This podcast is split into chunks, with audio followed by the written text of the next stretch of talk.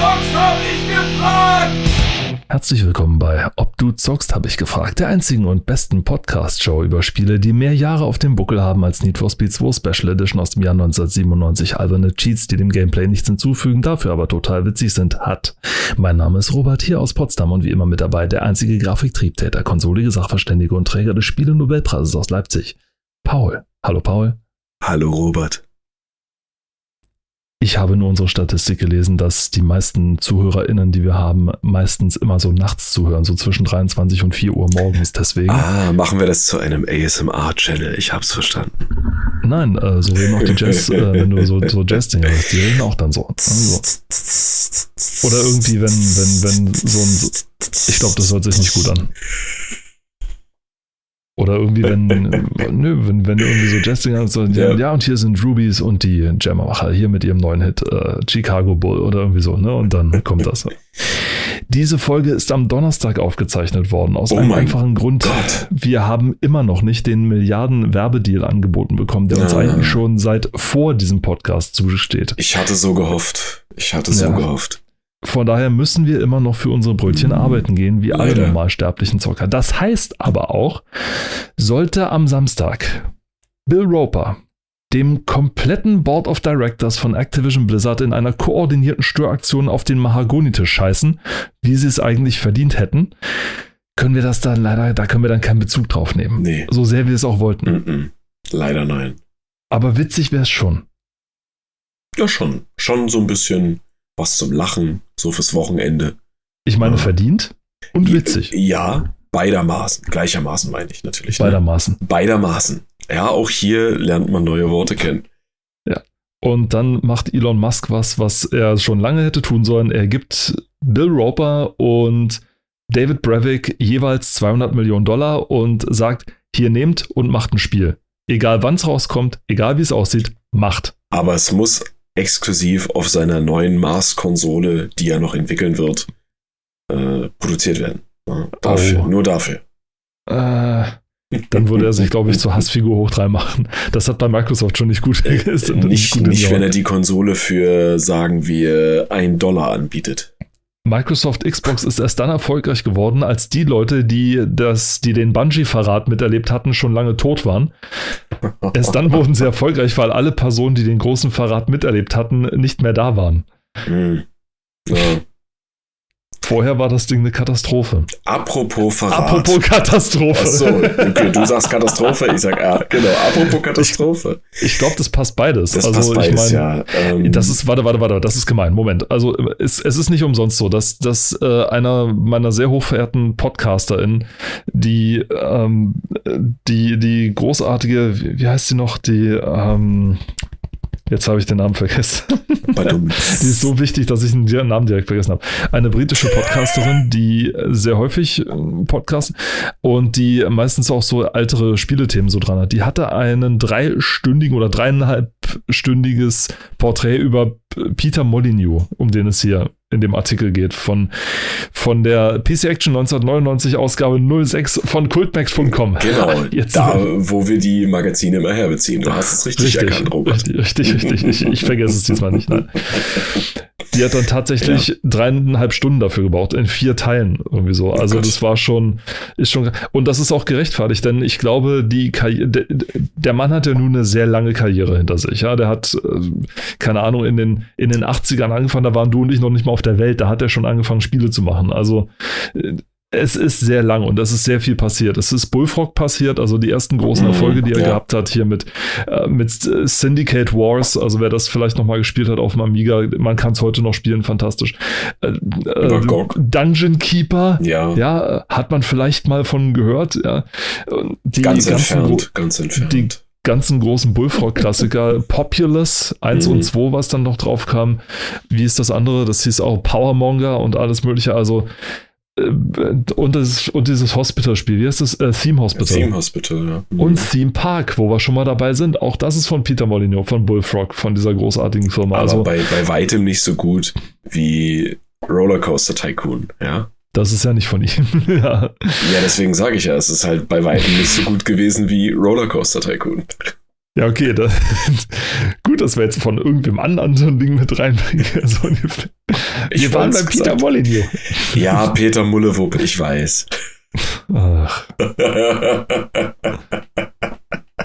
Naja, und nach, Bullf und nach Bullfrog kam Lionhead. Damit kam dann auch Black and White, was in dem Artikel davor war, was wir jetzt nicht dran genommen hatten, weil wir schon lang und breit über Black and White hergezogen sind. Ja. Und dann kam Fable, das Monster, wie es genannt wird, tatsächlich. Äh, ein wirkliches Monster Ja. und begleitet und durch die durch Dokumentation, die sie macht und durch diesen Podcast, den, das Porträt, was sie macht, zeigt sie halt immer wieder, dass er halt so einer war, der immer sehr viel versprochen hat in seinen Mhm. Pressestatements. Er Ja. war immer einer, der den Himmel runter versprochen hat und wenn es dann tatsächlich zum, zum Zeigen kam, mh, naja, dann war Mhm. meistens nicht mehr so viel los. Und das ist halt immer so das Schade gewesen, weil die Spiele, Ja. die er gemacht hat, die waren nicht schlecht. Das Mhm. Problem ist, er hat, wenn du 120% versprichst und nur 89% bietest, Ja. ja. dann Also, kannst du zwar objektiv sagen, das Spiel ist 89%, das ist top, ja, aber du hast halt 120% also gesagt. Bei, bei ihm ist es vor allen Dingen auch so, äh, dass, weil du ja auch sagst, ne, er hat immer viel versprochen und dann nicht das, was er versprochen hat, immer geliefert. Dann Ideen, so denke ich, haben bei ihm auch einen viel größeren Stellenwert irgendwie als, als das Produkt am Ende, weil ich meine, Ideen kannst du viele haben und er hat ja auch wundervolle Ideen, die er auch größtenteils immer irgendwie umgesetzt hat. Nur kamen die halt nie wirklich so an, wie sie vielleicht hätten ankommen sollen. Also ein gutes Beispiel ist halt Black and White, aber ähm, haben wir ja schon mal drüber gesprochen, lang und breit, wie Mhm. du gesagt hast. Und ich erinnere mich auch, hatte er nicht mal dieses, ähm, war das so ein Mobile-Game mit diesem Würfel, wo du halt immer so ein, ein, ein Das war ja eigentlich, das war ja eigentlich ein Geniestreich. Also das Ding war ja groß. Das war sein erstes Mobile-Game, was er überhaupt rausgebracht hat. Und was macht er? Er verwandelt es in eine weltweite Seuche. Und zwar damit, dass er sagt, das Spiel ist, was du meinst, ist Curiosity. Genau, ja. Und war im Prinzip so billig wie es ist. Es war ein Blog. Also du hast eine App gestartet, die ist Curiosity, und dann sahst du einen Block, einen 3D-Block. So, und dann konntest du ranzoomen. Und dann hast du gesehen, dieser Block besteht aus ganz vielen ganz kleinen Blöcken, die du mit einem Tipp alle abernten kannst, sozusagen. Ja. Um den Globus herum haben sich andere Spieler verbreitet, die sozusagen den, Glob, den Block abgeerntet hatten, weil Peter mal gesagt hat, wenn du bis zum, wenn du der bist, der den letzten Stein wegnimmt, Mhm. dann ähm, wird dir etwas Lebensveränderndes passieren, so ungefähr. Ne? Und das war im Prinzip eine riesen Promo-Aktion für Gottes. Oh, Mhm. Gottes Willen. Ähm, ja, äh, anderes Ding für ein ganz Ja. anderes Thema. Ähm, ich glaube, bei Peter Molyneux, ich, er muss irgendwann, ich habe so viele Interviews von ihm gesehen und so viel und wie er spricht und vor allem wie er redet und vor allem wie er sich im Nachhinein oder im Vorhinein immer schon für Sachen entschuldigt. Er muss irgendwann mal in seinem Leben gelernt haben, dass man seinem Gegenüber sehr stark den Wind aus den Segeln nehmen kann, wenn man sich selber runtermacht. Das muss er gelernt haben, weil das Mhm. zieht er durch, von vorne bis hinten. Er entschuldigt sich, er bezeichnet sich immer als inkompetent, er bezeichnet sich immer als den schlechtesten Programmierer, den die Welt je gesehen hat. Er sagt immer, dass er es erstaunlich findet, dass jemand mit so wenig Talent äh, so viele tolle, talentierte Leute um sich rum hat, die für ihn arbeiten. Nur so Dinger, nur so Formulierungen, also nur so Teile kommen dann, damit das Gegenüber sich nicht mehr traut, ihn irgendwie anzufassen. Und das hat funktioniert. Bis Goddess hat es großartig funktioniert. Das Problem ist, bei Goddess hatte er dann halt nicht mehr das Geld der Publisher. Das heißt, er musste dann nicht in einem Board of Directors mit neun Leuten sitzen und denen erklären, ja, eure 20 Millionen, die sind irgendwie futsch, ne? Sondern, oder naja, futsch nicht, aber die, ja, sind mir jetzt nicht so wichtig wie euch, ne? Das Problem ist, wenn du mit der Kohle von deinen Kunden anfängst rumzuspielen, Ja. dann kannst du sowas nicht mehr bringen, weil die sind hartnäckiger und die verzeihen auch nicht so einfach.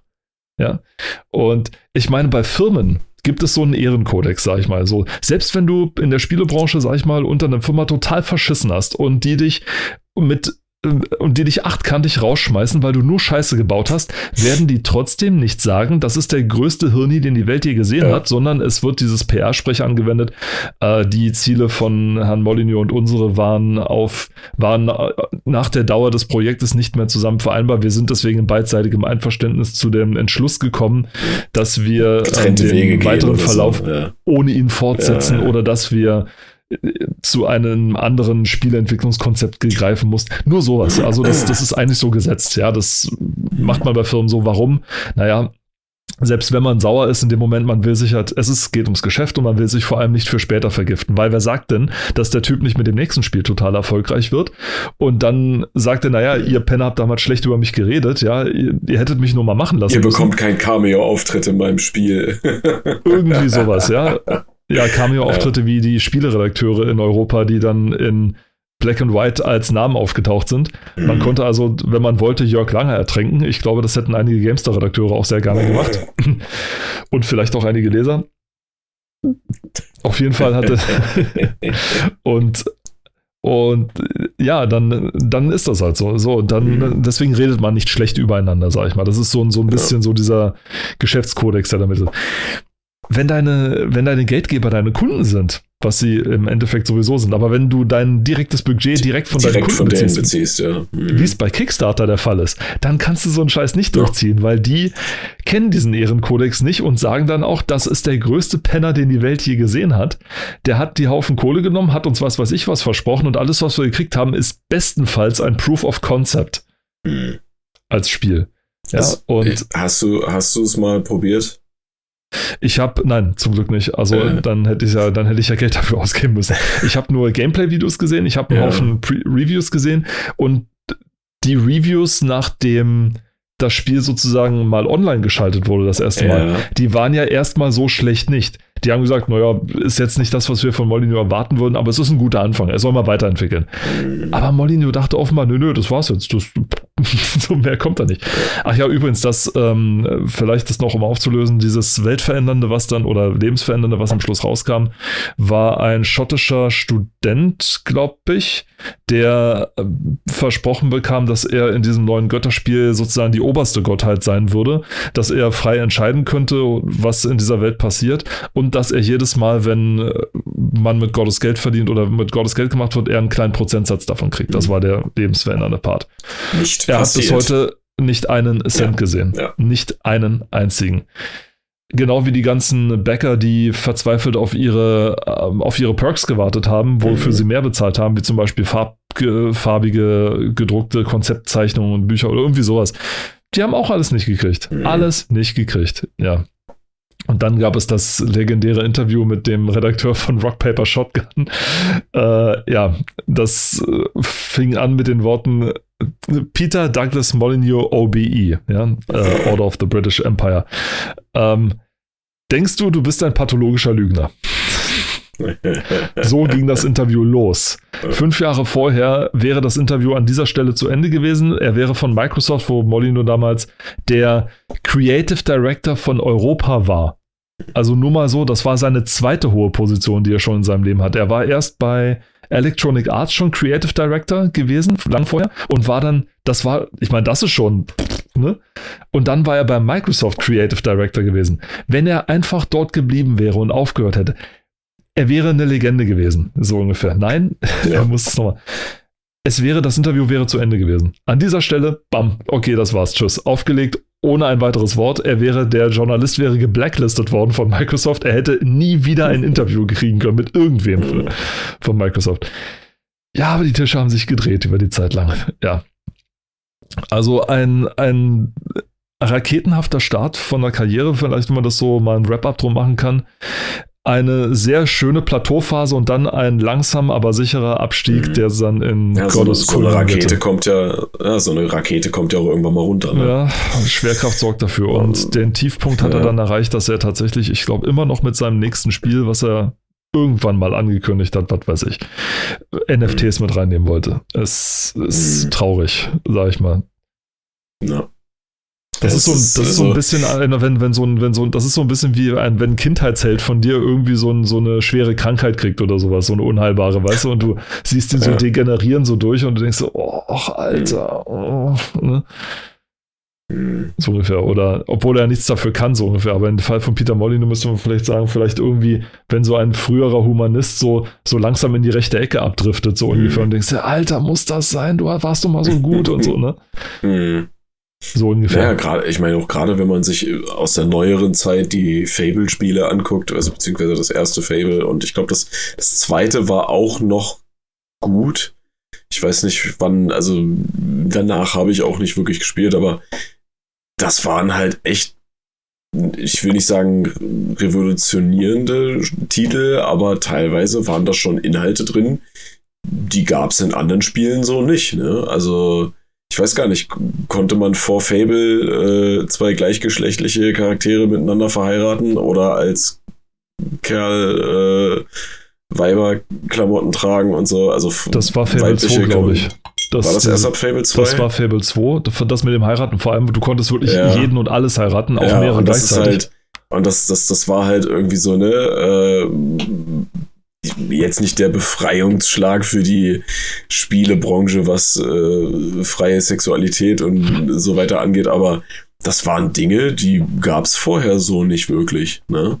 Das so irgendwie. Ich muss gerade hart überlegen, wann war Baldur's. Ja, deswegen, also. Aber bei ich, Baldur's Gate? Nee, bei Baldur's Gate konnte man nee. zwar ein kind, ein kind haben, das gehört aber zur Storyline. Also das war ja. ein Teil vom Ganzen. Ich, und selbst bei, bei Mass Effect und selbst da, ne? Ähm, Na, aber war, war das erste Mass Effect vor Fable? Nee, eben drum, das war ja danach der erste. Ja, und, ja, ja. Äh, und selbst da war es eigentlich nur die, die, Storyline, sag ich mal. Da war es nicht unbedingt jetzt deine freie Entscheidung, dass du das mit jedem dahergelaufenen Charakter sozusagen machen konntest. Nee, du kannst das ja, du, kann, du kannst das ja wirklich nur mit vorgeschriebenen Charakteren machen. Also, ja, sowas ich mein, gab es in dem Sinne vorher zum Beispiel nicht bei Fable 2. Und wenn er halt nicht so viel versprochen hatte, wie mit diesem, ich, dieses englische, wie ist das, Acorn? dieses äh, goldene Acorn, diese ja, ja, ja, ja, diese Eichel, ne? Diese, diese, ja, Acorn, ja. Diese, diese, diese Eichel, die man angeblich in den Boden pflanzen kann, also im ersten Spiel hat er das schon versprochen und die dann über das Spiel äh, hinaus immer weiter wächst und so weiter. Also als Beweis dafür, wie kontinuierlich mhm. die, die Spielewelt ist, gab es ja. da natürlich nicht. Und ähm, ich glaube, es, er hatte für den ersten Teil auch noch angekündigt, äh, Multiplayer, also, Multi, also Koop-Multiplayer mit bis zu vier Spielern. Mit dem Feature einfach nur äh, den Controller einstecken, zack, du bist in der Welt drin und so weiter. Gab es so natürlich nicht. Nee. Alles. Aber es gab einen Hund im zweiten. Genau, ja, Hund, den gab's. Das war nett. das war das bestimmende Feature. Also das hatte, das Ding ist ja, er konnte das ja aufziehen, als wenn das eine absolute Revolution wäre, ja. So wie das ja. mit Call of Duty Ghosts auch versucht haben, ne? Da ist ein Hund, der kann Sachen. Ui. Man kann mit ihm interagieren. Es war ein verschissenes Gimmick und der Hund war im Grunde das ein Fern-Insta-Kill, wenn man so will.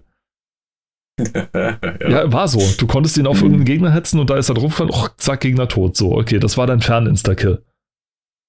Und das Aufladen war halt, dass er zuerst zu dir zurückgekommen ist und dann wieder, also. Mhm. Es war keine große Innovation, aber die Welt war gut und zusammengebastelt und alles und. Auf jeden Fall. Also auch, und, und was eben bei Fable auch so geil war, der Humor dass das Spiel sich selbst nicht so ernst genommen hat. Und das Witzige ist ja, dass sogar ähm, ein, naja, ich sag mal, es war ja kein Bug, aber dass eine bestimmte Sache aus dem Spiel, das als äh, Easter Egg ins zweite Spiel in Ladebildschirm gepasst, äh, ge, äh, geschafft hat. Und zwar der Gildemeister. Kann, kann, also hast du es mal gespielt? Äh, nicht so sehr. Ähm, wenn du äh, der, der Gildemeister ist quasi so der Charakter, der dich narrativ da auch äh, durch das Spiel ja bringt. Und wenn du, ich weiß nicht, wenn du quasi sehr, sehr wenig Lebensenergie hast, ne? Also wenn du kurz vorm Abnippeln bist, um sozusagen, ne? ja. Äh, dann hörst du immer irgendwie diese Stimme, äh, ich weiß gar nicht, was sie sagt einen ganz, ganz spezifischen Satz und das halt immer mit so einer nervigen Stimme und das aber jedes Mal. Wenn das in so einer Tutorial-Sequenz passieren würde oder beim ersten Mal, ne, so, okay. Aber es passiert immer und immer und immer wieder. Und das hat die Community so hart genervt, ja. Äh, das haben die Entwickler irgendwie mitbekommen und haben es dann, ich glaube, im zweiten Teil in einem Ladebildschirm mit verewigt. ja. Und äh, du kannst ja auch, das ist ja auch das, das, das Interessante, das, das gab es aber vorher schon bei anderen Spielen, du kannst ja auch alles und jeden umbringen. Ne? Du kannst ja jeden einfach angreifen und töten. Und also selbst wenn es jetzt irgendjemand aus dem Dorf da ist oder so, metzelst du den halt nieder. Ne? Was und man halt mit Dorfbewohnern so macht, ne? Ja, NPCs, hallo, pff, was soll ich denn damit? Ja, weg damit. Vor allen Dingen interessant wird's ja erst dadurch, dass du ja auch die Häuser kaufen kannst oder eben dadurch dir einverleiben kannst. Und dann kannst du im Prinzip das ganze Dorf kaufen. Ne? Also, das ist auch interessant. Ähm, Genau, ja, so die, die Game äh, In-Game Economy, die es so gibt, das ist hochgradig interessant, ne? dass du halt wirklich einfach die Gebäude kaufen kannst oder dir halt durch Mord erschleichen. Hm. Solche Sachen, ne? Die YouTuberin heißt Kim Justice.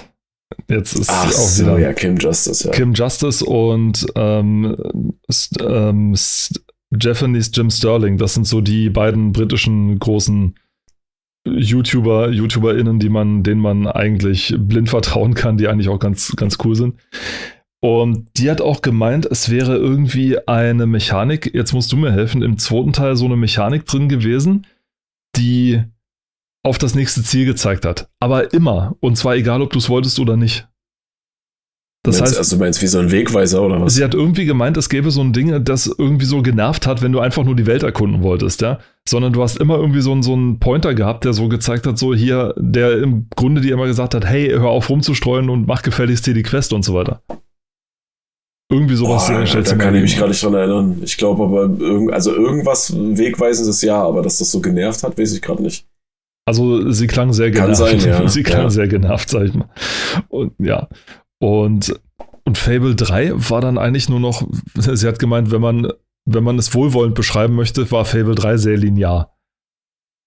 Ja, tatsächlich, ja. Also das ist, äh, hat auch weitaus schlechtere Kritiken bekommen. Ne, Ich meine, die Grafik war zwar wieder ein Stück weit besser, aber es hat halt weitaus schlechtere Kritiken bekommen. Ja.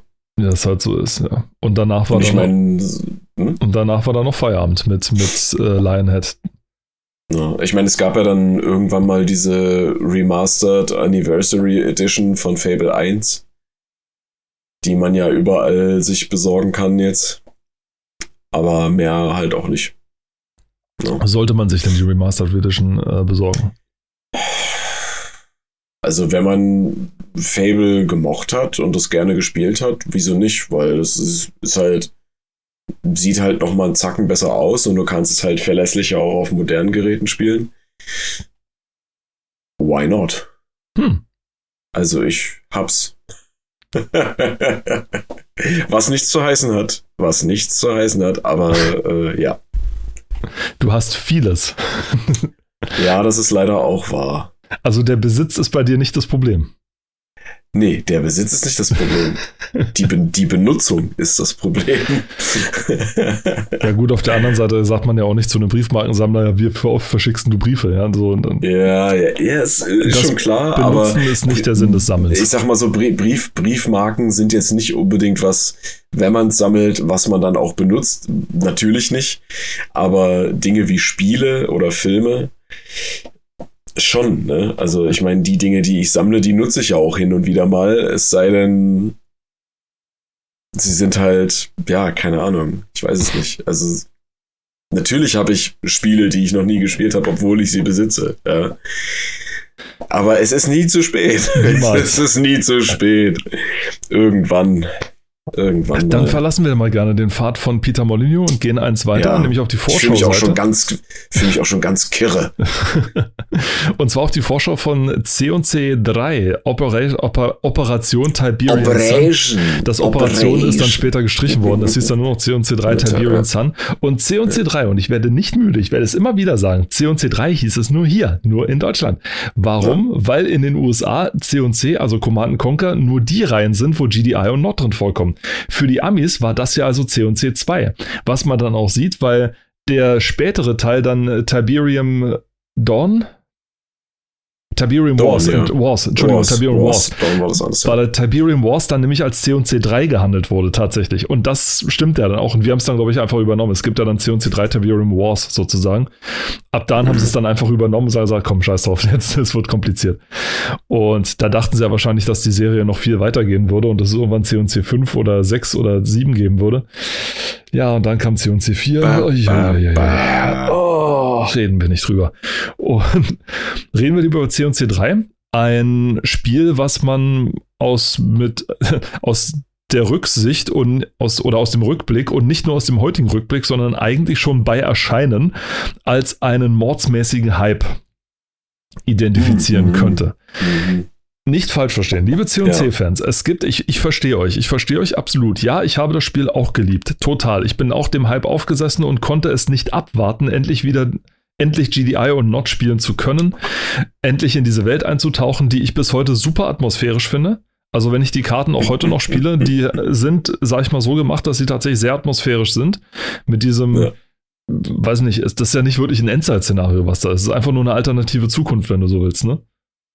Eine etwas düstere mm, alternative Zukunft, ja, aber ja. nicht wirklich Endzeit jetzt, sag ich mal. Also die. Nö, nö. Ne? Endzeit, wär, Endzeit trifft es nicht, nee, das ist richtig. Endzeit ist es nur, wenn Not gewinnt, aber das ist wieder eine andere Sache. Dann, äh, aber es ist nicht wirklich. Also die, das Spiel an sich ist schon ganz cool gemacht. Und wenn man es auf Englisch spielt, dann kriegt man relativ gut bekannte Schauspieler, man kriegt sehr gute Stimmen. Also James Earl Jones spielt mit. Hallo, ja, Darth Vader, ne? Spielt mit. Michael Bean spielt mit, ne? Den kennt man auch aus Terminator zum Beispiel, aus dem ersten. Und von diversesten anderen Filmen. Der ist ja auch ziemlich weit rumgekommen und so. Und noch einige andere, die relativ bekannt sind oder die man mal irgendwo gesehen hat, wo man, das sind, das sind immer so Schauspieler, die hat man schon mal gesehen, man kann sie aber nicht wirklich einordnen, wo, wo man die jetzt, wo, wo die jetzt her sind und so, ne? Und dann das Spiel selber hat eigentlich auch gepasst und so weiter. Was hat es denn so für Macken oder warum war es denn so ein Hype? Naja, das Problem war, es wurde halt wirklich die Werbetrommel schon Monate und schon ein halbes Jahr vorher gerührt ohne Ende. Also das Spiel wurde schon so überhöht von Anfang an, es wäre die neue Strategiehoffnung. Die Redaktionen haben, ich glaube, Westwood belagert von vorne bis hinten und jede neue Info wurde wie ein Goldtröpfchen nach Hause getragen und dort und dort auf dem Marktplatz rumgezeigt, ja. Die armen Entwickler konnten wahrscheinlich sich nicht mehr, haben wahrscheinlich mehr Interviews gegeben als am Spiel entwickelt, was man an der Balance zwischen GDI und Not dann auch gemerkt hat, weil Not war einfach mal hart zu stark stark und overpowered. Mhm. Das hat man vor allem im Multiplayer gesehen. Zum Glück gibt es dann findige Leute, die dann die Rules.ini, also rules.ini, die Datei, wo die ganzen Daten drin stehen, wenn man die ein bisschen manipuliert, kann man etwas für Ausgleich sorgen. Das geht schon. Uh, für, für, die genauen Ausgleich. Stärken und Schwächen führt das natürlich ein bisschen zu weit. Ja. Uh, wer die deutsche Version hatte, der hat sich teilweise hart gewundert, sag ich mal. Also erstmal dieser deutsche Zensierquatsch, der da mit drin war, ja. Also mm, die, ja. das Problem war, Soldaten, die Soldaten haben da nicht gesagt, wie, wie ist es im Deutschen, ähm, yes, Sir oder irgendwie sowas, sondern das waren alles Cyborgs. Das Problem ist, es gab auf Not-Seiten schon eine Einheit, die Cyborg heißt. Das ist dann natürlich ein bisschen blöd, wenn ein normaler Soldat, wenn du den markierst und er meldet sich mit Cyborg bereit ist halt ein mhm. bisschen scheiße. So, ja. das ist das Erste. Ja. Das Zweite ist, die, die haben nicht rot geblutet, die Soldaten, sondern schwarz. Also da ist Öl ausgelaufen sozusagen. Öl, ja. Das, das ist der nächste Quatsch. Also, und, und, nur so ging das. So, und dann die Stimmen. Die waren schon in Ordnung, James mhm. Earl Jones, die deutsche Stimme von James Earl Jones klingt allerdings sehr gelangweilt oder sehr so indifferenziert, hätte ich, undifferenziert, hätte ich jetzt fast gesagt. Ja. Und dazu ist noch, die Synchronisierung ist teilweise richtig arg daneben gegangen von den, von den, von den Videosequenzen, die dazwischen waren. Also das Spiel besteht so aus einem guten, aus einer guten Portion mit echten Schauspielern und zu anderen Portionen aus gerenderten Zwischensequenzen. Die gerenderten sehen super aus, keine Frage. Reichen natürlich nicht ganz an die Blizzard-Qualität ran, aber meine Güte. Aber aber die sehen trotzdem spitze aus. Und die Videosequenzen, ja, da kann es dann schon mal sein, dass die Schauspieler plötzlich mit geschlossenem Mund weitersprechen. Und alles so Geschichten, gerade im Intro, wer sich das deutsche Intro von GD, auf GDI-Seite mal anguckt, das ist fürchterlich, gerade von der Synchronisierung. Diese eine Stelle, wenn du dich erinnerst, wo die im, auf diesem Trainingsgelände da sind, in diesen sandigen Bergen ja, und so weiter. Ja, ja. Und er fängt schon an, du siehst, dass er anfängt zu reden und der Synchronsprecher hinkt hinterher. Ja. Ja. Also wirklich einfach nichts passt. Das ist äh, einfach, einfach nur fürchterlich.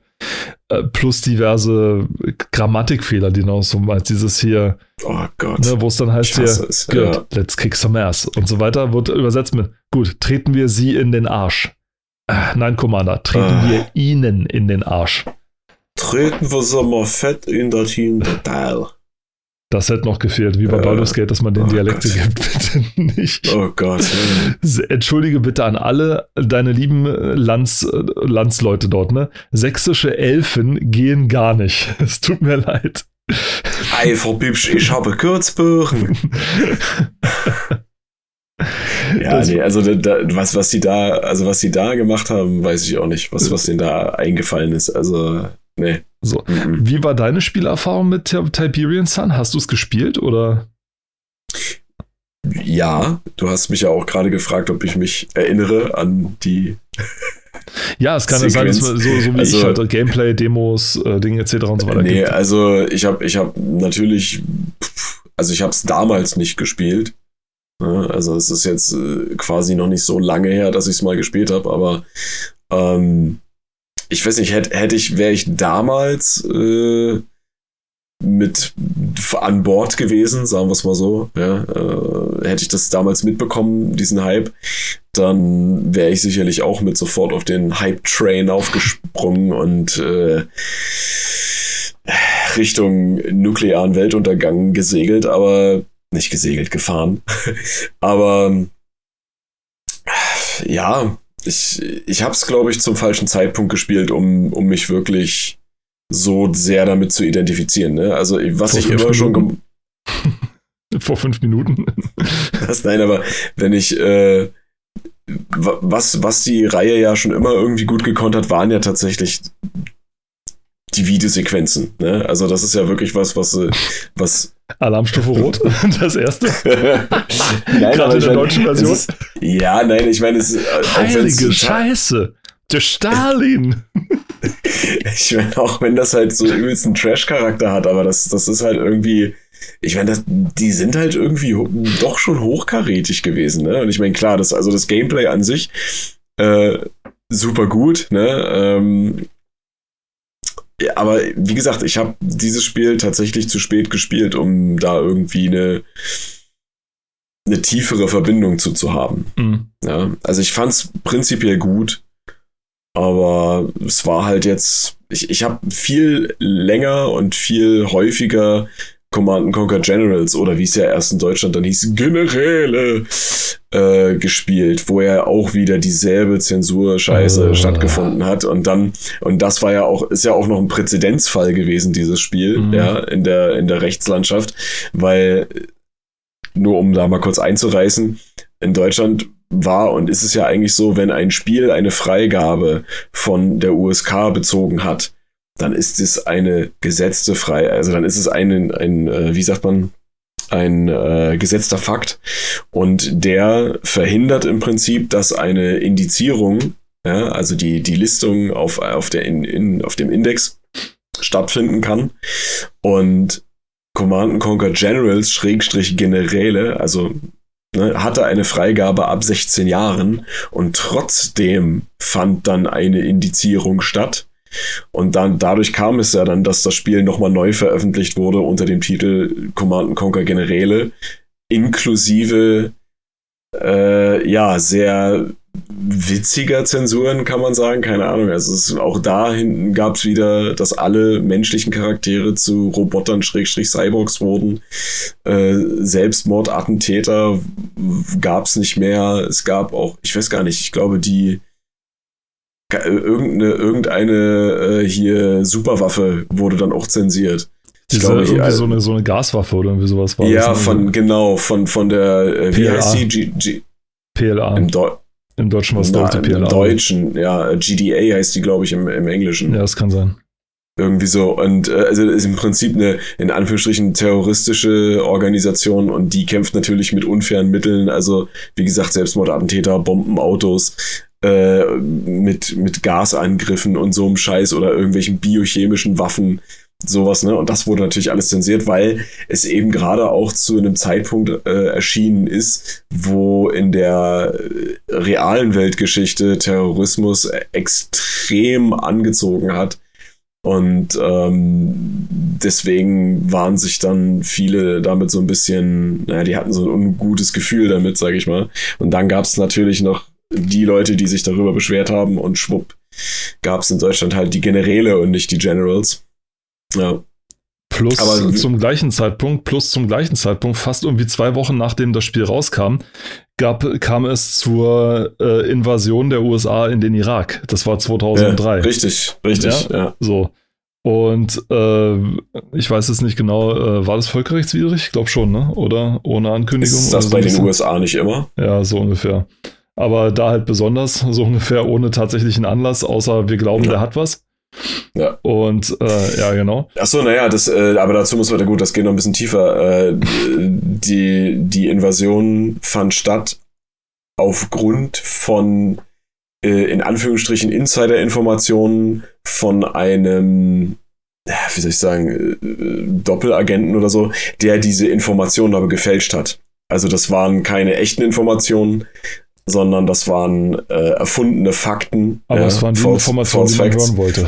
Richtig, na, die man, nee, die man brauchte, um das zu legitimieren. Yep. Also sie, sie wussten schon, dass es nicht stimmt, ne? Also die höchsten Stufen, ne? Das ist halt Wahrscheinlich. Das ist schwierig Nur, nachzuweisen. ja, ja, also ich, ich sage das jetzt so einfach, das stimmt natürlich. Also wir zwei können das sowieso nicht belegen, Nee.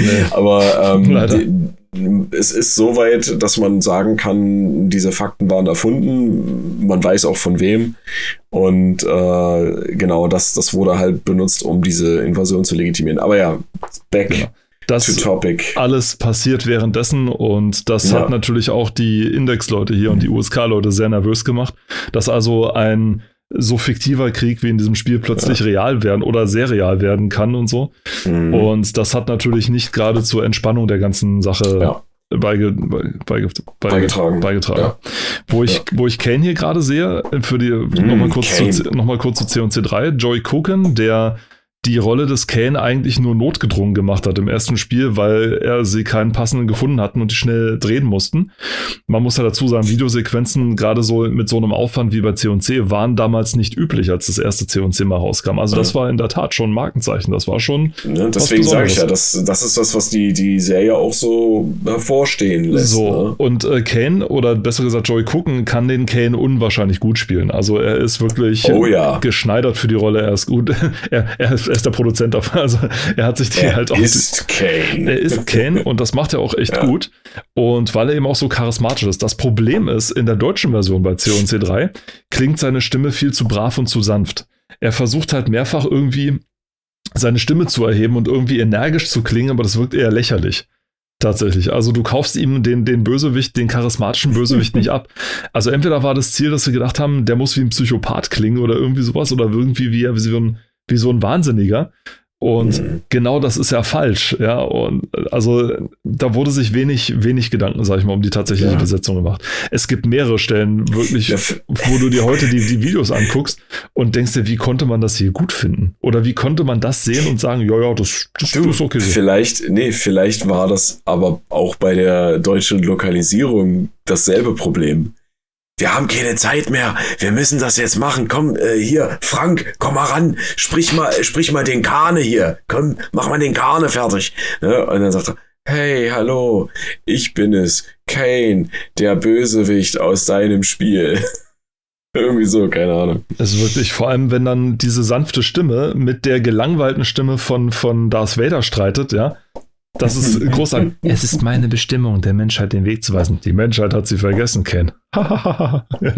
Es ist wirklich, Wow. ihr müsst es euch mal antun. Das ist großartig. Vor allem bitte, wenn ihr euch wirklich den ganzen Wahnsinn antun wollt, dann bitte die Siegessequenz in der siebten Mission, glaube ich, wo man äh, den, den Terroristenführer Vega endlich findet, ja. es ist großartig, wo dann, wenn, wenn Michael Bean ihn aus dem Stuhl schüttelt, im Original brüllt er ihn noch an, er soll ihnen endlich sagen können, was, äh, wo der Tacitus ist. Anderes Thema. Und ähm, in der deutschen Version, es klingt so lächerlich. Es ist so, los, sag schon, du Scheißkerl, was? Also, wie eine schlechte, wie, wie eine schlechte Theatergruppe, wirklich. Also ganz, ganz, ganz böse. Deutschland ist eigentlich Oh. führend, was das Nachsynchronisieren angeht. Ja, So viel wie kein anderes Land. Und so, offenbar nur bei Filmen, ne? damals nicht in Spielen. das Spiel hat Millionen gekostet. Und da können wir doch keiner sagen, dass da kein Geld für die Synchronisation übrig war. Also das Spiel war für seine Zeit echt teuer. Also für, der, für die Größenordnung, also versagt auf ganzer Fläche. ich glaube, das war einer der Gründe, warum dann die Leute in Zukunft dann auch darauf geachtet haben, dass man 19 zu, oder zu Beginn des 21. Jahrhunderts nicht mit so einem äh, Murks auf den, auf den mhm. Markt kommen kann. Ja. Groß vom, Gro vom größten Murks kommen wir zu einem sehr großen Erfolg hier weiter in der Vorschau. Hier noch bedacht unter, du hast es vorhin, glaube ich, schon angesprochen, dass genau, wir uns gewundert ja. haben. Und ja, unter nur dem Titel Age of Kings, wo man sich denkt, hm, Age of Kings, da gab es doch mal was, aber was, was ist denn das? Die Screenshots, das sieht doch aus wie Age of Empires, was ist denn? Ja, ja, ne, es ist tatsächlich ähm, Age of Empires 2 Age of Kings, ne? Ähm, den Untertitel hat es ja heute noch, das ist ja immer Genau, so. den hat es heute noch, ne? Also der, der Haupttitel wurde dann zum Untertitel. Genau. Ne? Also zum, zum Beititel. Und man, ja, wer Age of Empires kennt, ne, sofort äh, das erste, was ins Auge sticht, das, das Design und unten rechts diese sehr spezifische äh, Karte, die ja. Map. Das GUI. Man sieht, ja, genau, man, man sieht halt auf dem GUI, ja, auf dem Graphical User Interface. Ja. Äh, oh, die Sachsen ja, werden uns schlachten. Das. Oh. Das. ja, ne, äh, sieht man alles Bekannte, ja, die Icons von den Einheiten, äh, von den Befehlen, dann äh, die typische ISO-Sicht, ja, äh, die typische Form der Türme, der Mauern, ne, sowas alles. Und ja, Age of Empires 2 tatsächlich. Ne, äh, ich glaube, ich habe es schon mal gesagt, als wir auch über die Remaster gesprochen haben. Äh, der, der beste Teil der Reihe. Ja, durchaus, bis heute. Ganz, ganz klipp und klar, auch in der Com Community, äh, auch für die Turniere und so weiter. Ne? Also es ist eigentlich das Spiel, was verwendet wird. Hat auch kürzlich erst wieder ein neues DLC gekriegt.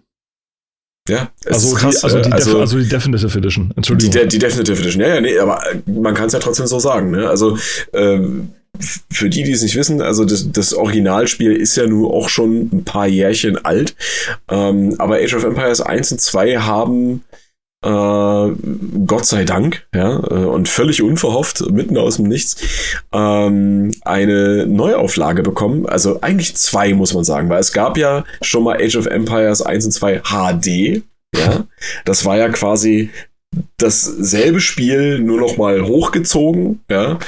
Äh, und dann kam irgendwann mal auch, ich glaube, in Verbindung mit den Microsoft Studios, also von Microsoft direkt war das, glaube ich, äh, die Definitive Edition ja, von Teil 1 und Teil 2. Da gab es nicht nur das, die Originalspiele auf moderne Auflösung angepasst, es gab auch grafische Verbesserungen, es gab auch äh, ja, weitere Zusätze, Inhalte und so weiter, äh, Modding-Freundlichkeit und so weiter. Ne? Äh, und tatsächlich auch niegelnagelneue, heutzutage DLCs, früher hätte man Add-on gesagt, ja, ähm, gab es mit dazu und auch immer noch, ja, also die liefern einfach nach. Und das ist total genial, weil, ein, weil einfach diese Community von, von diesem Franchise, von dieser Spielreihe so tief verwurzelt und auch langjährig langanhaltend ist, ja. Also da sind ja schon Generationen mit herangezogen worden, ja, aufgewachsen. Und ich habe tatsächlich mit dem allerersten Teil damals angefangen. Ne? Also ich habe den Original auf irgendeiner so kleinen lächerlichen Disk mit Jewel Case aus der äh, Software-Pyramide mal Natürlich, gekauft. Ja äh, die berühmte Softwarepyramide. Oder früher, ich weiß nicht, ob es das heute noch gibt, aber früher gab es doch mal diese Green Pepper-Reihe. Das ist die, glaube ich, das ist diese Software. Also ich kenne die nur. In ja, na, also, nee, aber Softwarepyramide, also ja gut, die lag da schon mal drin, aber die Softwarepyramide äh, hat sich ja so weit gemausert gehabt, dass es äh, dann auch mit auf den ähm, dass diese, wie heißt das hier auf dem Cover, dass dann quasi das Cover, das Originale kleiner war und dann außenrum so ein Rand, ähm, wo dann auch Softwarepyramide drauf stand. Ne? Aber ja, du hast recht, die Green Pepper-Reihe, die lag auch in dieser Softwarepyramide mit drin. Ne? Oder auf Grabbeltischen oder so, ja. Aber da habe ich mir das mal gekauft.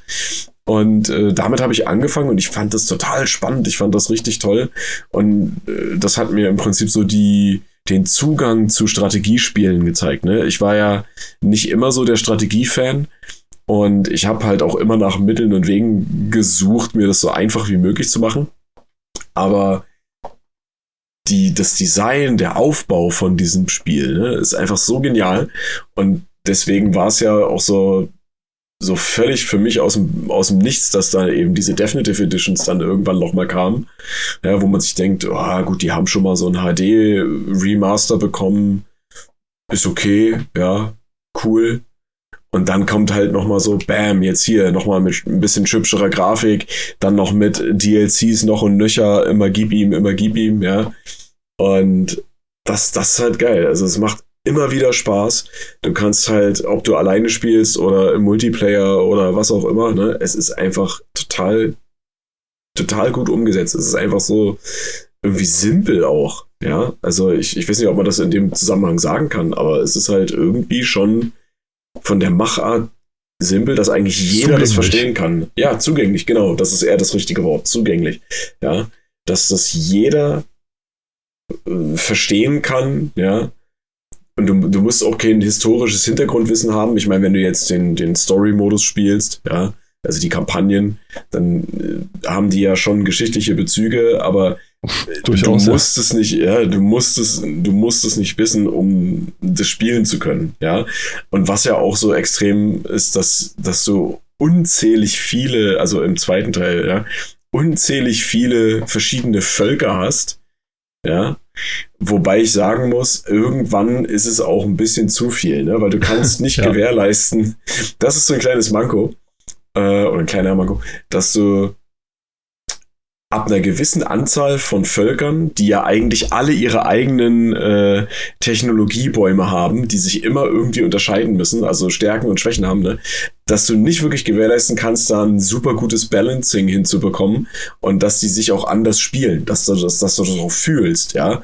Ich meine, es gibt ja nicht umsonst auch die Option, dass du alle äh, Spezialentwicklungen ausschalten kannst, sodass alle Völker die gleichen, den gleichen Technologiebaum haben. Ja, also so die Basics und das, das weiterführende Forschen, das ist dann gleich bei allen. Das kann man theoretisch so einstellen. Aber wenn man das halt nicht macht und so, dass jedes Volk seine eigenen Spezialitäten hat, dann gibt es ab einem gewissen Punkt so dass, äh, ja, worin unterscheiden sich jetzt die Sarazenen von den, keine Ahnung, frühzeitlichen Koreanern? Mhm. Ja, so, oder was ist der Unterschied zwischen den Osmanen und, äh, weiß ich nicht, äh, irgendeinem afrikanischen Volk, was du dir aussuchen kannst, ja? Also, ja, irgendwann ist halt so diese, diese Grenze überschritten. Und das wäre, das würde ich tatsächlich so als eines der, oder als, als den einzigen Mankopunkt aufführen, der mir jetzt dazu einfällt. Mhm. Ja. Das Ding ist, die beiden Spiele, also äh, Age of Empires 2 und C&C 3 kamen fast gleichzeitig raus. Und es war auch nicht von wenigen als der große Clash der beiden und es wurde mit Spannung erwartet, welches von beiden das andere aus dem Wasser schieben würde. Ich muss sagen, ich war erst auf Seiten von C&C 3, bis es rauskam. Und als es dann rauskam, hatte ich dann beide irgendwann wie mal gespielt, also von Kumpels auch mal ausgeliehen mhm. und dann mal, mal Probe spielen und so. Und hab dann gemerkt, C, äh, C&C 3 hat gegen Age of Empires keine Chance. Alleine schon von dem Game, vom Gameplay her nicht. Das unfassbar spannend ist. Ich habe erst so gedacht, naja, so historische so, so Dinge spielen, ob das so meins ist. Nein. Also erstens, warum, da, warum ist denn das Spiel vor allem, vielleicht fangen wir mit dem Singleplayer an. Warum ist das Spiel im Singleplayer so gut? Oder wird so gemocht? Die Videosequenzen gibt es bei Age of Empires 2 nicht, außer beim Intro und das war's. So. Ja, ja. Es wird erzählt. Es wird aber gut geschrieben erzählt. Also man hat tatsächlich einen jemandem aus dem Volk sozusagen, der erzählt zum Beispiel hier, Sie möchten die Geschichte von Friedrich Barbarossa hören? Dann bestellen Sie besser noch eine Runde. Oder noch drei. Wissen Sie, es ist nämlich eine sehr lange Geschichte. Und so, und so wird es eingeläutet. Und jede Mission hat so, wird so erzählt von einem und dann hat er das gemacht und dann Ding und dann war mein Volk dieses und jenes. Bei der Kampagne mit, ähm, mit Sarrazin war es so, dass ein Gefangener nicht, von den. Halt, halt, halt, halt, halt, nicht Sarrazin. Sarazenen. Die Sarazenen, scheiße. Sarazin. Saladin. Also. Saladin heißt er. Okay, jetzt wo wir sowieso 50% der HörerInnen verloren haben, was soll's kommen. Also, ähm, das ist der Sarazin. Nein. Der wahrscheinlich ist die Namensherkunft nicht ganz un, nicht ganz unzufällig so, ne? aber hm. auf jeden Fall nein, König Saladin heißt der, heißt der gute Mann. Und naja, gut, kommt es auf an, wie man fragt. Und äh, wo man das Volk der Sarazenen dann spielt, dann spielt hat. Nein, der Sarazenen. Ja, doch, der Sarazenen. Spielt das Volk der Sarazenen? Okay, jetzt bin ich durcheinander. Man spielt auf jeden Fall das Volk von König Saladin. So, okay. Es ist lange her, es ist wirklich lange her, weil ich mich gerade noch daran erinnern kann, wenn man die Kampagne spielt, gibt es eine, wo der eine die ganze Zeit davor war, noch zehn Minuten bis zum Angriff der Sarazenen und so weiter. Also kann es ja nicht sein, dass mhm. man so hin und her so ungefähr, ne? Deswegen habe ich mich gerade verwirrt. Und auf jeden Fall, man spielt König Saladin und dort hört man die Geschichte aus der Perspektive eines gefangenen Kreuzritters. Weil es so der Zeit, ich weiß nicht, welches Kreuzzug es war und so weiter. Äh, das zum Beispiel. Man, die Tutorial-Mission spielt man die Schotten und zwar während der Zeit, als William Wallace sozusagen die Rebellion ja. gegen England führte. Großartig, ja, erzählt. Also das ist komplett ohne Video. Nur unter, man sieht den Text nur. Es wird immer eingeblendet, quasi immer irgendwie auf dem Tierfell geritzt oder irgendwie sowas mit einem schönen Hintergrund ja, und so. Ja. Aber wirklich gut erzählt, schön geschrieben und es läutet die Mission ein und man freut sich einfach drauf. Ja, das ist das Coole. So von der, von der Einstimmung her. Dann sind die Missionen alle sehr stark geskriptet. Also stark genug, dass sie wirklich eine Geschichte selbst erzählen können, aber gering genug, dass man trotzdem immer noch das Gefühl hat, ich steuere das Ganze jetzt hier sozusagen. Mm, ja. Es ist ich meine, man kann es ist gefüllt mit so coolen, ich bin gleich so weit. Es, Was, ist gefüllt, es ist gefüllt mit so vielen coolen Aktionen. Man, ich glaube, selbst war das bei Saladin so. Ich weiß nicht, ob das bei, bei ihm war. Nein, äh, bei, bei der äh, Kampagne, wo man die Mongolen spielt, ja, wo man mit Genghis Khan die, ja. äh, die, ähm, die Steppe erobert und nicht nur die Steppe, sondern bis nach Ungarn rein, reinrauscht, ja. Da gibt es eine Szene, wo ähm, aus der Ubisoft später eine sehr erfolgreiche Spielereihe gemacht hat, wo man zwei Assassinen in den äh, in den in den in den äh, den den König den Schah erm ermorden lässt. Das ist insofern natürlich ein bisschen unkorrekt, denn die Mongolen hatten keine Assassinen. Die Assassinen ist eine radikal schiitische Muslimsekte gewesen, die in der Zeit der Mongolen nicht gewirkt hat. Das war, ich weiß nicht, ob das zeitlich ist, es ist auf jeden Fall geografisch falsch, aber was für ein cooler Effekt. Du du läufst quasi mit deinen Leuten durch die ganze Stadt durch und kannst da schon mal gucken, wo die ganzen Verteidigungsanlagen sind und alles und weißt ungefähr, was auf dich zukommt. Mhm. Und dann erschlägst du den König und dann musst du aber hinne machen langsam, weil du hast irgendwie nur zehn Minuten, um den König zu erschlagen. Also hast du nur zehn Minuten, um aufzubauen. Weil du kannst ja deine Leute, sag ich mal, vor dem König postieren, dann kannst du in Ruhe deine Sache aufbauen, so weit wie es geht. Dann erschlägst du den und dann sind sie feindlich. So, und dann hast du eine riesige Stadt gegen dich und dann ist du.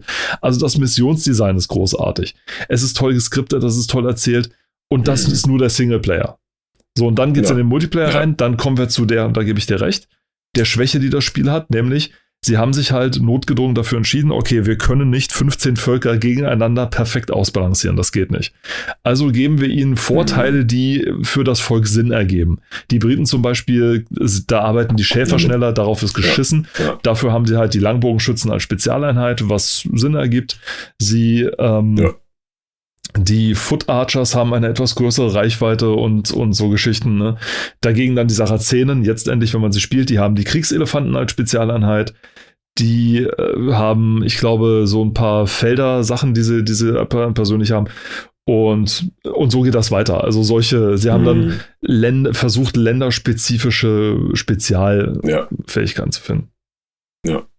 Nee, das ist, äh, das ist ja auch das Tolle, wo ich eigentlich ein, äh, einklinken wollte, mich selbst, war, als du gesagt hast, dass die, äh, aber die Singleplayer-Missionen halt stark geskriptet, aber doch so wenig oder so, so geskriptet sind, dass du trotzdem das Gefühl hast, man kann selbst, also man steuert es selbst noch, ne? Du kannst ja trotzdem, wenn es die Mission zulässt, äh, sage ich mal, wenn jetzt kein Zeitlimit äh, vorhanden ist, ne, wie es in den meisten Fällen ja ist, kannst du ja auch von dem vorgegebenen Pfad hier und da abweichen. Ne? Ich meine, du kannst ja theoretisch immer so viel aufbauen, wie du kannst und so viele Ressourcen und äh, Reliquien sammeln und sowas, ja. Auch so ein kleines nettes Gimmick. Hm. Ähm, deine Weltwunder bauen und was nicht alles, ne, solange du halt standhalten kannst, ne.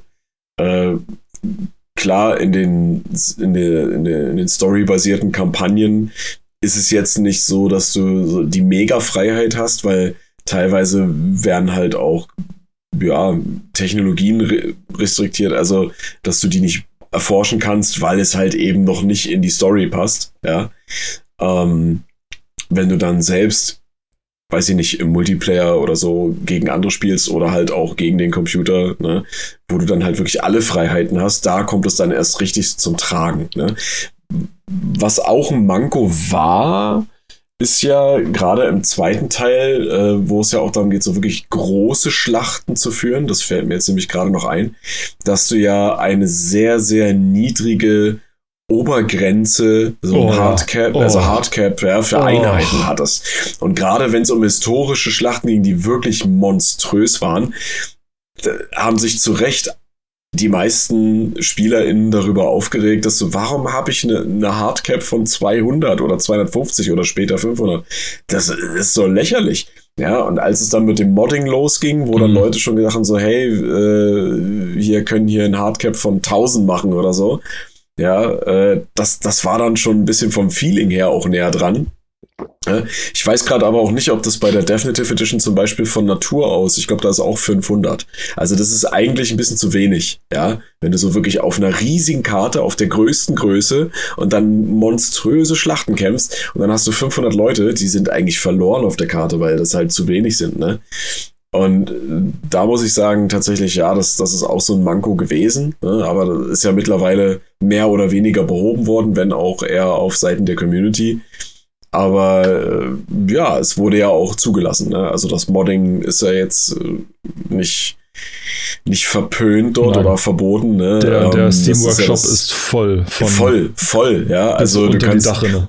Und meine Güte, wenn du halt äh, rosane Elefanten mit blauen Baldachinen auf dem Rücken haben möchtest bei den Sarazenen, weil dir das am besten gefällt, dann gibt's auch das irgendwo dort, ja äh, feel free, ne? Oder was weiß ich, wenn du möchtest, dass deine, deine Windmühlen, die die Getreidefelder, äh, also von Getreidefeldern umschlossen wird, wenn die schwarz sein sollen, ja, dann gibt's das sicherlich auch irgendwo, ja. Aber das sind dann halt nur die Spielereien. Wenn es dann wirklich so um Mods geht, die die äh, das, das Handelswesen verändern, ja, die irgendwelche Einheiten grenzen oder Fähigkeiten verändern, ja, die Preise verändern und so, ne? Das ist ja dann das, wo es ans Eingemachte geht, wo sich Leute ja auch Gedanken machen, die das dann bis zum kleinsten i-Tüpfelchen tweaken, ja, dass du eine noch immersivere, realistischere oder historisch korrektere äh, Erfahrung machst mit dem Spiel. Und das ist halt so geil. Ne? Definitiv. Was ähm, die, das Cap, glaube ich, anbetrifft, ich glaube, das war ursprünglich dazu gedacht, weil man ja wusste, okay, du kannst bis zu acht Spielern auf einer Mehrspielerkarte spielen. Ja. Und wenn jeder von denen im Multiplayer-Modus kann man ja bis auf 200 hochgehen im Original, mhm, auf ja. maximal. Das heißt, du hast dann äh, zweimal 800 Spieler und das heißt, die äh, Einheiten müssen auch alle äh, Wegfindung und so weiter machen.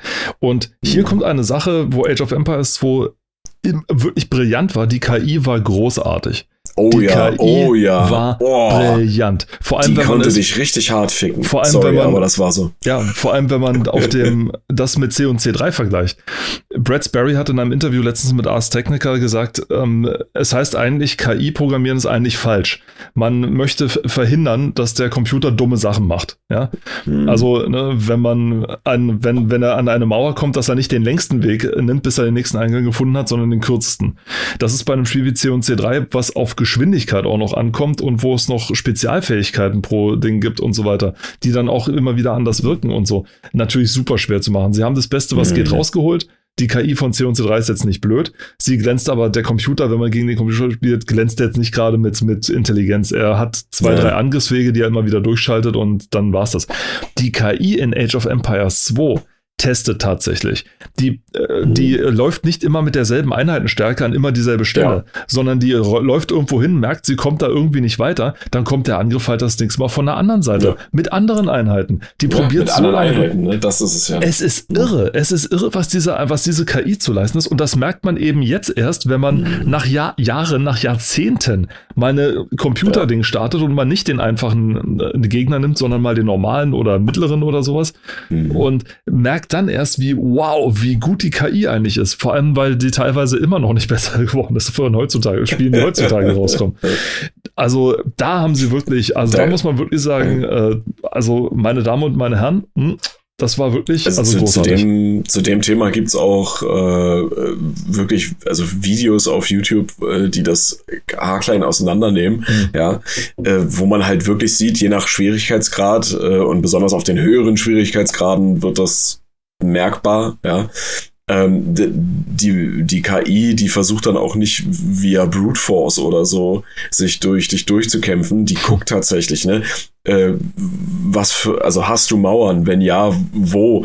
Äh, sind das noch Holzflecke oder ist das schon eine Steinmauer? Hast du Tore? Wenn man eine Mauer hat, sollte man Tore haben, klar, aber ähm, was sind das für Tore? Wo sind die? Ne, äh, hast du da Türme? Ne? Ich meine, klar, so ein Standard-Verteidigungsding ist halt, ne, dass du Türme baust an logistisch guten Stellen, aber ähm, oder taktisch guten Stellen, ne? Aber die, die KI, die findet das halt raus, ne? Und wenn du der je nach Schwierigkeitsgrad genug Zeit lässt, ob nun absichtlich oder eben unbewusst, ne, dann kann die dich schon ganz schön hart rannehmen, ja. Ziemlich. Und das ist, wenn, wenn du wirklich auf den höchsten Schwierigkeitsstufen spielst, ne, und dann auch nur gegen den, gegen den Computer, dann reicht meistens auch schon ein Gegner aus. Also nicht, dass du irgendwie vier gegen vier, sondern halt eins gegen eins spielst.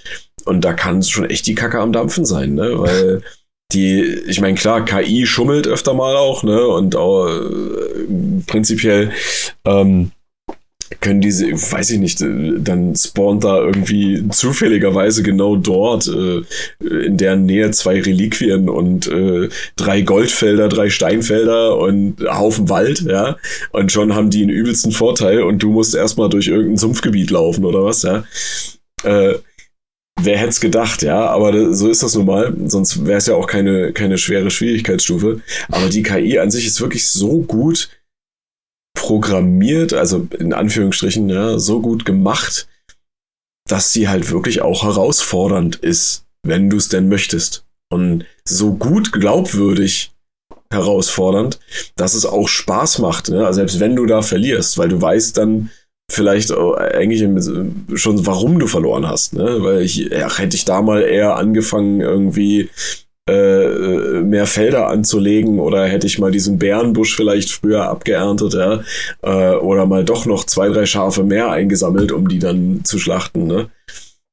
Oder früher Meist angefangen, dann- Soldaten zu bauen, wie das bei mir immer ist, weil ich verliere mich dann immer in der Äh. Landwirtschaft und dann irgendwie, Ja, ja, ja. und ne? dann irgendwie Ach, ich hätte ja mal eine Kaserne bauen müssen. Oh, scheiße. und dann irgendwie, und, wo ich so denke, äh, geil, 2000 Goldstücke, was machen Ne? diese Milizen da? Und Ja, ne, so. Und dann so, was, das sind, wo kommen die Speerträger her? Ich habe Steinschleudern, was zum Geier? die gab's ja, Ja. in Age of Games noch nicht. Nicht. Steinschleudern gab's ja nicht. Das, Die gab's im ersten Teil. Die ja, aber ist ja trotzdem. Nein, nee, ich dachte, es ist jetzt eher exklusiv hier Age of Empires 2 meinst jetzt. Achso, ne, ich, ich habe mich jetzt äh, auf, auf, auf, äh, Die Reihe. auf das auf die Reihe bezogen. Okay. Genau. Ne, also, das ist halt, ja, die, die kann dich dann schon echt fertig machen. Ne? Das kann sie, definitiv. Aber du sagst, es, es, es macht halt auch Spaß, weil du äh, weißt, wo, warum du verloren hast. Und das ist halt immer das Wichtige. Ja, frustrieren, spielen, ein Spiel Mhm. frustrierend machen ist ganz einfach. Das, das kann jeder. Aber ein Spiel so machen, dass du dich gerne frustrieren lässt, weil du merkst, okay, dann muss ich es halt das nächste Mal anders machen. Das Blöde ist halt, das Spiel bietet dir echt viele Möglichkeiten, wie man es spielen kann. Also es bietet dir halt einige Mhm. Taktiken durch die Vielfalt. Es macht einen Heidenspaß, dann später irgendwann eine Universität zu bauen und da irgendwelche die Oh ja. brennende Geschosse zu, zu, äh, zu erforschen. Oder Ja. so, so eine geile Technologie wie, ähm, ich weiß jetzt nicht, wie es im Deutschen heißt, oder dieses, äh, oder nee, im Deutschen, die Ballistik zu, äh, zu erfinden, Ja, Ballistik, ja. Mhm. die dann dafür sorgt, dass die Pfeile von Bogenschützen immer treffen. Ja, Mhm. oder die, die Genauigkeit um 100% erhöht wird oder sowas, ja. Ja. Weil vorher zielen sie halt genau auf den Grund, wo du gerade stehst. Und wenn der halt ein bisschen zu schnell ist und in eine Richtung läuft, naja, dann landet der Pfeil halt hinter ihm oder sowas. Hinter ihm, Und bei genau, Ballistik zielen sie so oder lernen sie das Vorhalten ja. sozusagen. Vorhalten, ja. Mhm. Und äh, können ihn dann treffen. Ja. Oh, und was, also was, was, was ich ja extrem liebe äh, und also was auch immer noch eine meiner Lieblingseinheiten ist, sind ja diese Brandner-Schiffe. Ja? wo du, wo du die anderen äh, Schiffe, also die, die, die gegnerische Marine einfach nur verbrennst. Ja, und dann hast du halt diese großen Triremen dort, äh, die dann eben auch noch dazu auf die anderen Schiffe ballern oder auf die Häf Hafengebäude, ja. das, da kannst du so viel kaputt machen mit, das ist so genial. Die Ich Brandschiffe, ja, ja, stimmt. Die Ja. extrem Oh. kurze Reichweite, die mussten wirklich bis, bis ran. Die mussten bis ran, aber wenn sie dann dran waren, oh Gnade mir. Also dann das hat dann hat's die, die Lebensbalken hat's wirklich so, so die waren weg. Also Die hallo. weg. Ja. Oder, oder die ganz Verzweifelten haben dann diese Explosionsschiffe genommen, wo man den Mm, Gegner richtig fies ja, mit ja. nerven konnte, wenn Ja. man das wollte. Ja. Weil wenn das Ding Also- in die Luft geht, ja, Oh, das war's. Warte mal, welche, welche, welches Volk waren das? Die haben doch diese, was sind das so Baumeister? Ich weiß nicht mehr, wie die heißen, Pi oder Pioniere, mit, äh, die mit diesen Sprengstofffässern durch die Gegend laufen. Ja, diese Pedasten oder wie die hießen, ne? Ja, irgendwie so, ich, ich weiß gerade nicht mehr genau, wie die heißen, aber die haben diese, diese Fässer mit Sprengstoff und, und die waren halt sehr, sehr gut gegen Wehranlagen. Ne? Ich glaube, das war, Und- ich glaube, das war ähm, im, die zum ersten Mal, also man konnte sie schon ranbeamen, ich glaube schon im, im ersten Teil. Im Add-on dann äh, The Conquerors Expansion Mhm. gab es sie dann als Spezialeinheit von ja. einem Volk, Und ich glaube von den Spaniern oder irgendwie sowas. Die konnten sich dann sozusagen, äh, das waren die sozusagen die, die Landversion von diesen, von diesen Explosionsschiffen. ja. Und ab dem, und ich glaube ab HD oder ab dem, äh, ab der Definitive Edition konnte die dann jeder bauen im, im Schloss als Spezialeinheit. Mhm. Also, Aber die, das, das war halt geil, ne? Also wenn, selbst wenn der Gegner eine Festung hatte, und Festungen können ja, wenn die, auch wenn die äh, geupgradet sind, ne, können die ja ganz schön viel aushalten. definitiv. Ich weiß gar nicht, die, die haben dann, ich glaube, über 5000 Hitpoints oder so, was ganz schön viel ist. und, können durch ein Add-on dann nochmal 1000 dazu kriegen. ja, also, ja, ja, ne? Also die können, die können richtig, richtig krass geupgradet werden. Und dann sind, wenn du so eine Festung baust, dann ist das schon eine harte Nuss. Aber wenn du mit diesen, mit dieser Einheit da rangehst, das, also ruckzuck sind die weg. Ruckzuck. Ja. Ja. Haben wir erwähnt, dass es Priester gibt, die man auch noch rekrutieren kann, die man auch noch mal ganz schön hart aufwerten kann, wenn man unbedingt Zeit und Geld tatsächlich hat. Oh, und die gegnerische Einheiten mal kurz umfärben können, sodass Ja. deine Riesenarmee von Kriegselefanten plötzlich so zur Hälfte aus, Ele aus Benjamin Blümchen, Blümchens besteht, die keinen Bock haben auf dich und dann dagegen Nee, vorgehen. gegen dich kämpfen, ne? Ja, also das, das ist eine ziemlich mächtige Einheit. Wenn du irgendwie so eine, eine kleine Armee aus Priestern hast, ja, die können ja nicht nur heilen, wie du sagst, ne, sondern äh, ayahuda. Wenn du das gehört Ja, das schon das hörst, dann so, oh, ja. Ja, also, äh, und die können halt einfach, wenn sie das gelernt haben, ne, wenn du das erforscht hast, dann können die halt auch einfach gegnerische Einheiten bekehren. Und Ja. Gebäude, das geht auch. Die Und können- Gebäude, sogar Gebäude, ja. gegen- Stell, da, da lohnt es sich natürlich dann immer irgendwie so Defensivgebäude äh, umzukehren, ne? Also Türme oder Mhm. halt Festungen, ne? solche Sachen. äh, ich weiß gar nicht, kannst du das auch mit einer mit einem Dorfzentrum machen? Ich glaube, ja. Ich- ich glaube, du das kannst doch ein Dorfzentrum bekehren. aber ich Ja. glaube, es ging ja. Aber das ist äh, in den späteren Stufen dann, ne? Und, äh, wenn du das gemacht hast, dann hast du ja eigentlich automatisch äh, das gegnerische Gebiet äh, mit, äh, mit, mit eingenommen. Also das ist, schon cool. Also die, die Ideen dahinter sind einfach total genial. Und was ich die ganze Zeit schon äh, im Kopf habe, ist ja auch das Sounddesign. Also die, die Musik auch in dem Spiel ist ja herrlich. Ja. Ich finde die äh, total genial. Die ist immer na, äh, haha, dezent im Hintergrund, Musik ist ja immer im Hintergrund, aber die, die fügt sich so nahtlos ein in das, was passiert, dass äh, die passt auch immer. Die passt einfach immer. Ja. Ja, und ich, ich höre das total gerne. Ne? Das Einzige, was ich nicht gerne höre, ist diese Fanfare. Düdüt, weil dann weißt du Mm. nämlich sofort, irgendwo ist wieder ein Angriff, okay. Ja. Ähm, das höre ich nicht so gerne, aber ansonsten höre ich alles gerne. Selbst das Klirren und Rasseln von den Schwertern und Säbeln.